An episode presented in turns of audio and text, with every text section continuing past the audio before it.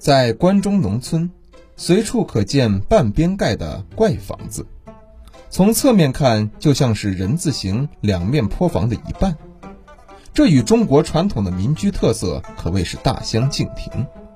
深受封建传统文化影响的关中人，为何会盖出这种房子呢？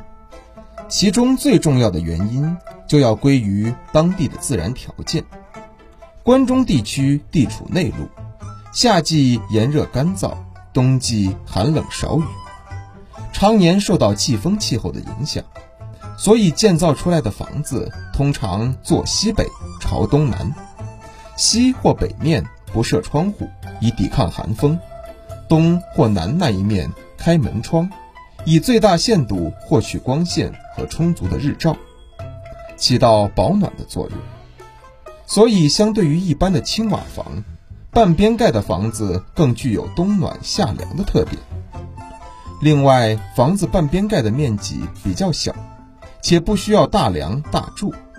而关中地区的森林覆盖率较低，木材缺乏，所以都是就地取材，用黄土和成泥，晾干后用来砌墙。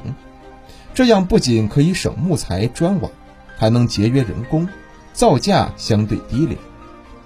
最后，这还与关中人“肥水不流外人田”的保守思想紧密相关。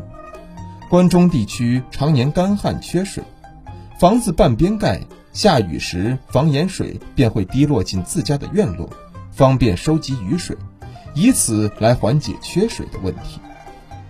当然，这种房子也存在着很多弊端，如通风性不够好等等。随着生活条件的改善。